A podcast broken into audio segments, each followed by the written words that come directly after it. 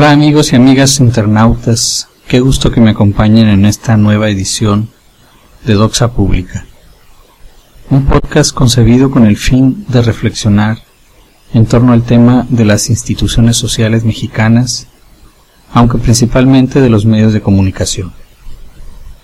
En esta ocasión les ofrezco una breve reflexión acerca de la radio y su relación con la cultura.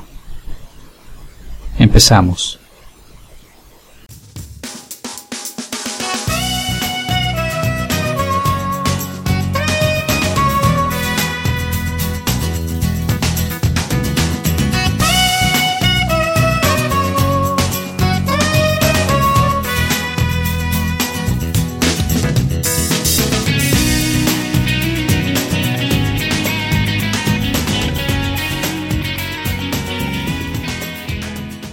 La radio es el medio de comunicación por el cual es transmitida la voz humana a distancia, sin el uso de cables, sino a través de ondas hercianas. Descubrimiento científico y técnico que ha tenido inéditas repercusiones políticas, económicas y socioculturales. Aunque los orígenes de la radio a principios del siglo XX se vinculan a la telegrafía y telefonía inalámbricas requeridas con fines militares, y las primeras emisoras de radio fueron promovidas por radioaficionados. Muy pronto pasó a significar una fuente de interés para los capitalistas de todas las naciones, así como para sus gobiernos. Un poco a la saga, otros actores sociales como las universidades, los grupos religiosos, escuelas, sindicatos, entre otras instituciones, entraron en la participación de este medio con aportaciones de tipo educativo o cultural. Pero debemos admitir que la función cultural de la radio puede ser no sólo la que formalmente se desarrolla en la promoción de las ciencias, las artes, la historia y la filosofía, propia de las radios universitarias y educativas. También en las radios generalistas, donde se programa una diversidad amplia de contenidos se transmite al escucha una cierta herencia social manifiesta en la música popular o regional, en el folclore, en los hábitos cotidianos de conducta y del habla, etc. Sin embargo, se suele dejar de lado en las radios comerciales y del Estado la posibilidad de elevar la educación del pueblo, haciendo que experimente y profundice los frutos de la cultura mientras que las radios comerciales no alcanzan un rango apropiado de culturales por su frivolidad. Las del Estado ofrecen en el mejor de los casos contenidos cuidadosamente esterilizados de la posibilidad de elevar la autoconciencia ciudadana. En cambio, sirven como un vulgar instrumento de patrocinio político. Las mismas radios culturales, como son ejemplo las universitarias, se ven afectadas por esta inclinación antidemocrática de las radios comerciales y estatales.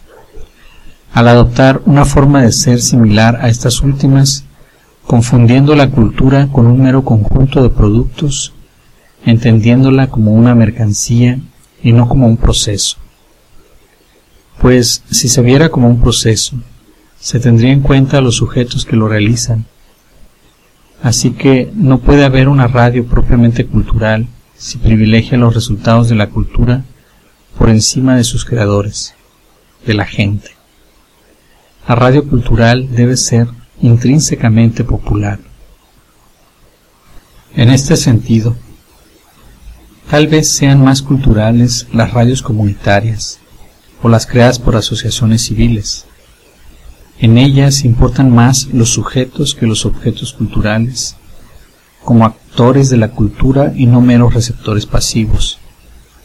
En ellas existe un encuentro verdadero entre los miembros de la comunidad, que es el fin de la comunicación y que paradójicamente se pierde en las radios comerciales y públicas. Quizás sean más culturales porque en ellas la cultura adquiere su forma más noble, más genuina, al trascender su función de meras transmisoras de la herencia social y proponer la creación colectiva de nuevas formas de vida más adecuadas a su existencia. La gestación de la radio en México no tuvo un destino muy diferente al de otras naciones, al estar estimulada principalmente por intereses de tipo comercial. La radio comercial es la que domina cabalmente por casi 40 años desde su aparición en 1923, cuando salen al aire las primeras emisoras, la CIL, llamada El Universal Ilustrado, la Casa del Radio, y la CIB, El Buen Tono, pasando por las que en la década de los 30 serían las dos más grandes de la industria, la XCW, que nace en 1930, y la XCQ, fundada en 1938. Hasta la década de los 60, cuando el gobierno mexicano se decide a participar como emisor en forma reglamentada a través de la promulgación de la Ley Federal de Radio y Televisión, en la que se especifica que el Estado cuenta con el 12.5% del tiempo de transmisión de los canales comerciales. Luego, a partir de la década de los 70, comienza también a impulsarse el surgimiento de radios públicas, ya sean del Estado o universitarias. El desarrollo de la industria radiofónica mexicana se cimentó en la conjugación de capital mexicano y extranjero. El primero de estos capitales lo aportaron miembros de las clases ricas porfiristas que al ser vencidos políticamente en la Revolución Mexicana, encontraron en la industria de la radio una forma de invertir su capital sin ser afectados por las nuevas leyes constitucionales. En la inversión de capital extranjero de origen estadounidense, se estimuló por la necesidad de fomentar la instalación de estaciones comerciales radiofónicas en México, ante el pobre mercado que era para la comercialización de receptores de radio, producidos por los mismos dueños de la industria de la radio en Estados Unidos. La compañía NBC, National Broadcasting Company, que se constituyó como la primera en el ramo en Estados Unidos, participó en la conformación de la XW en 1930, así como también la CBS Columbia Broadcasting System tuvo que ver en la aparición de la XQ en 1938. En medio de esta preponderancia comercial de la radio mexicana, surgen en los años 30 las dos primeras radios universitarias.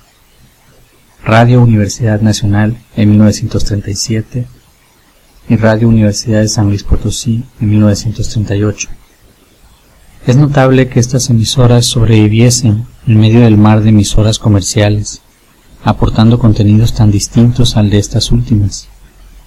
Radio UNAM, por ejemplo, afirma que sus contenidos comprenden lo cultural, lo educativo, lo informativo y lo crítico. La radio comercial, en cambio, que dedica alrededor de la mitad de su tiempo de transmisión a la publicidad, no destaca por emplear el resto en programas con fines educativos. Es quizás en ese aspecto crítico que dice expresar Radio UNAM, donde se pone de manifiesto lo propiamente cultural de la radio universitaria. No tanto en la transmisión de formas culturales fijas, sean ideas, música, obras literarias, hechos históricos o políticos, etc. Mediante la crítica se percibe la realidad como algo problemático, no como algo acabado, perfecto o imperfecto, sino perfectible.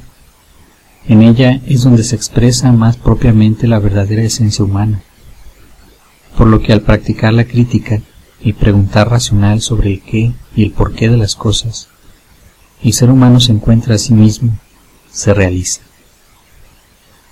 Este carácter problemático crítico de las radios universitarias guarda con respecto al fenómeno de las radios comunitarias ciertas similitudes en cuanto a su naturaleza cultural. Estas últimas se organizan en torno a un grupo social que las emplea como herramientas para plantearse y abordar las soluciones posibles de sus peculiares problemas de grupo. Con esto también se gana en el fortalecimiento de una identidad como grupo social.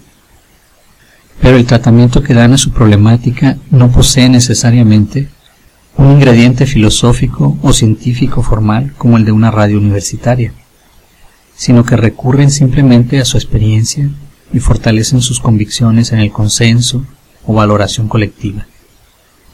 En nuestro país son significativos los esfuerzos realizados por grupos marginados en torno a la organización de radios comunitarias, sobre todo por las trabas gubernamentales de que han sido víctimas.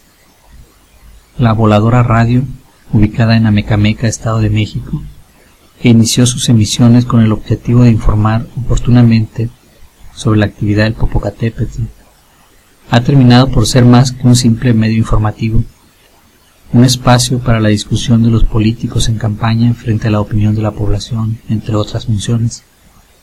Otro ejemplo es Teocelo Radio, en Veracruz, donde de manera periódica se rinden informes por parte de las autoridades hacia la población y a su vez ésta expresa sus demandas, dudas, opiniones o sugerencias. Radio Bemba, en Hermosillo, Sonora, que a principios de 2007 ha participado con el ayuntamiento en talleres de radio en las colonias con mayores conflictos, donde los jóvenes debaten en torno a temas como las adicciones, la violencia y la salud sexual y reproductiva. Y podríamos mencionar otros casos en diversas latitudes del país.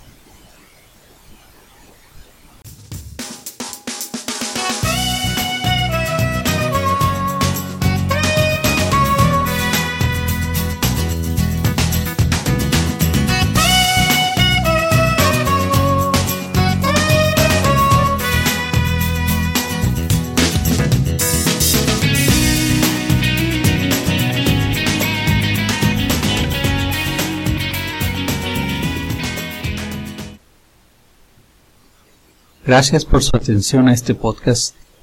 Les recuerdo que pueden seguir la publicación de este a través de mis redes sociales. Facebook con el nombre de página agora.red y Twitter en la cuenta arroba Mauricio.